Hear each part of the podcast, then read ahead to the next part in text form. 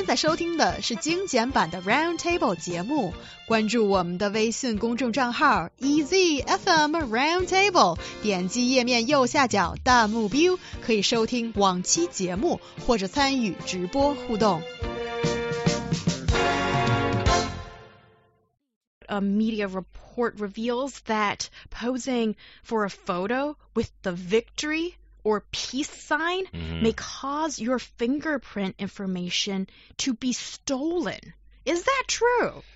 Well, according to Beijing News, uh, who cited experts, yes, it is possible that posing for a picture and flashing that lovely V sign that's so common in so many places may expose your fingerprints, giving criminals an opportunity to steal your important information.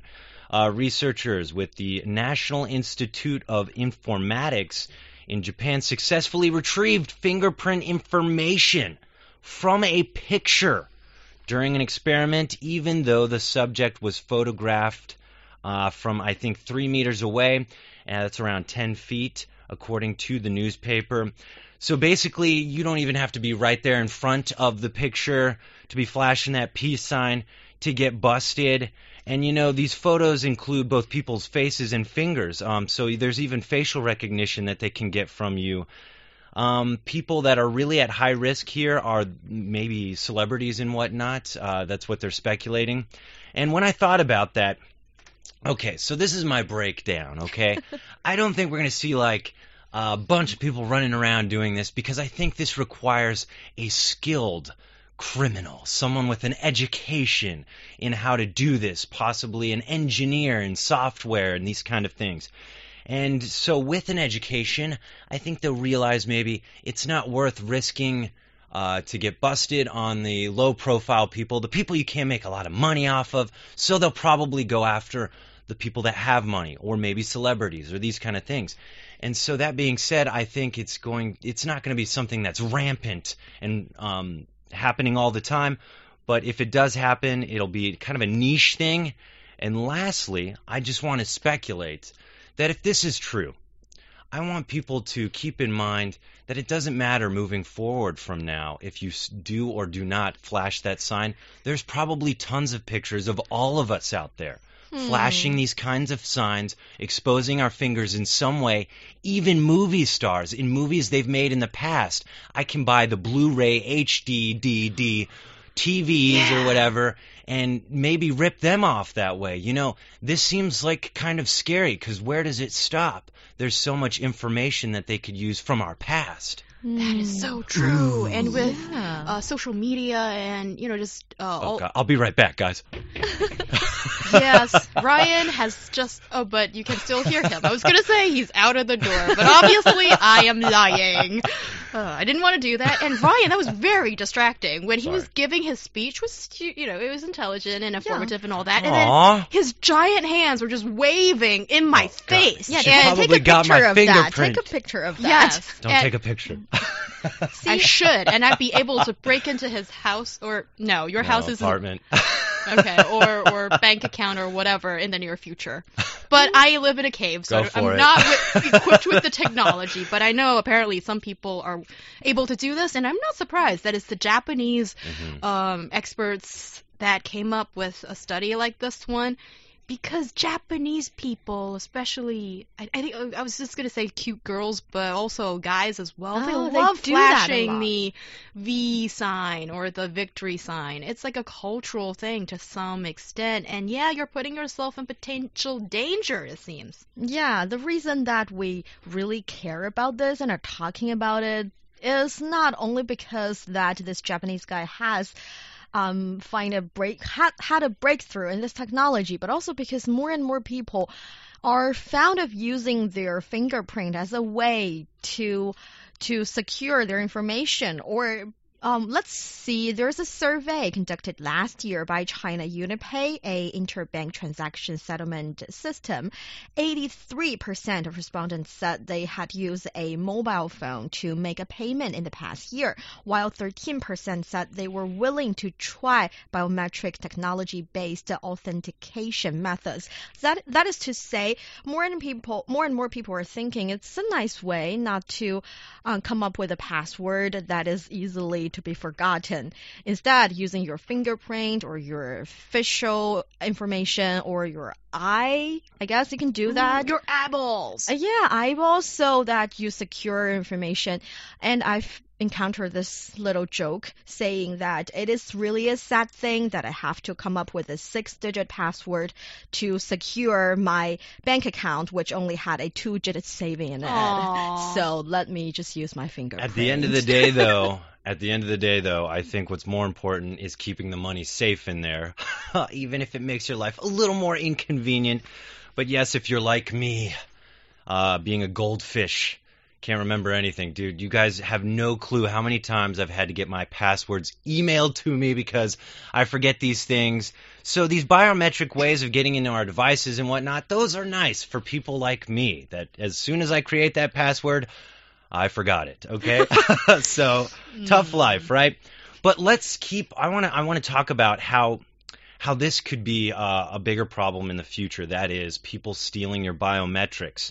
Um, there is at least one well-known Chinese online retail platform that allows customers to purchase a DIY fake fingerprint uh, kit uh, for just 23 yuan. So Wow, basically, it's a good deal. it oh, even- too much. it even teaches them uh, how to basically carry out the process of getting someone's fingerprint or your own fingerprint. So, you know, it's like basically the starter kit for this kind of problem. Though it can only be used on certain cell phone brands, it's not really the most tech savvy way of getting this done.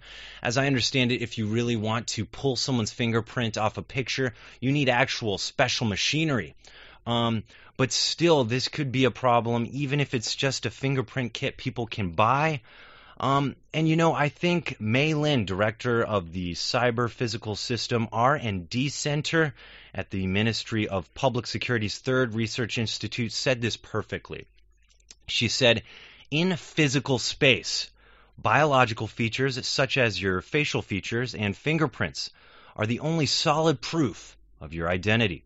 On the internet, they're just digitalized information that can be easily duplicated and reused. What I want to say is once you log in using your fingerprint once or your facial recognition once, that is now digital data that if someone can get access to, can easily recreate and authenticate using your biometric or you know your bio uh, passwords to get into your systems. Even things not necessarily a bank account, but like let's say a cloud system where I have sensitive pictures or sensitive videos or my life on my goodness. on my phone or whatnot. What's up there? Yeah. yeah. I feel like this risk is so real, but this real risk actually remind me of something that is kind of a fiction. That is, um, when the DN, uh, when the clone technology first started, people are saying, what if in the future we can get a hair out of some person and then clone a, a identical person with the DNA in that hair. And also in some sci-fi movies, you can see a robot look exactly like you, or it can be looked like exactly like whoever he wants. And I believe in one day that will all be reality. But I also believe, um, even in those days, there will be some countermeasures to um, protect us from that, some kind of way that will make sure our identity is still safe. We just gotta be careful with our personal information and um, have some faith in the future. Okay, Niu Honglin, what you said there, first of all, scared me. and second of all, I don't know if I can share that rosy attitude towards technology because I think I understand you saying that on the one hand, with technology A being developed, a counter strategy Yeah. of technology B might be developing at the same time. But the problem is, if they're not developing or being implemented in daily use at the same speed or time because now this looks actually very real to me that it's not that difficult to get biometric information and data on one person and use it in some other way, and God forbid it gets in the wrong hands of wrong people. As these days, if you apply for a visa to go to the UK or a lot of places, you need to give them biometric information and to uh, and also in I think it's called smart technology for like smart living. Now you can control house appliance and get into your front door and other uh, safe or other uh, sensitive items in your life via fingerprints or facial recognition. And it's not that hard to duplicate or just copy your information in these areas. That is just so scary for for people and it's not secure a feeling for cave people like myself. and sometimes I think actually doing it the ancient way is not a bad idea. That's just pinning in my number. Mm. Yeah, I think some things people should know though. This is still very rare in China. Um, and it's still actually, despite how we've maybe made it seem, it's really difficult to carry out uh, doing something like this, especially off of something like a photograph.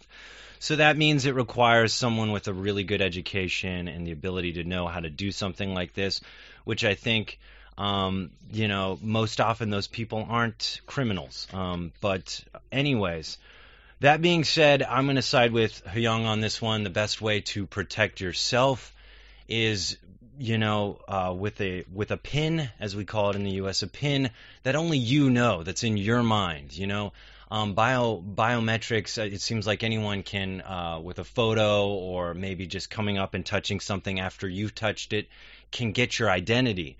But when your identity is in your mind, right, that's a little harder to access. Yes. And one little suggestion for the scientists out there, which I know some of you are already doing, that is to upgrade the fingerprint scanning technology um, allowing the machine to get a 3D information of your fingerprint. That is to say, you know there's rising and sinking part on the finger where uh, creates the fingerprint thing, and you get the 3D information because the lens is different, so it's hard to actually emit with a photograph. Wow, yeah. Niu Honglin, as a young lady with a background in engineering, I am always in awe when you showcase Thank your you.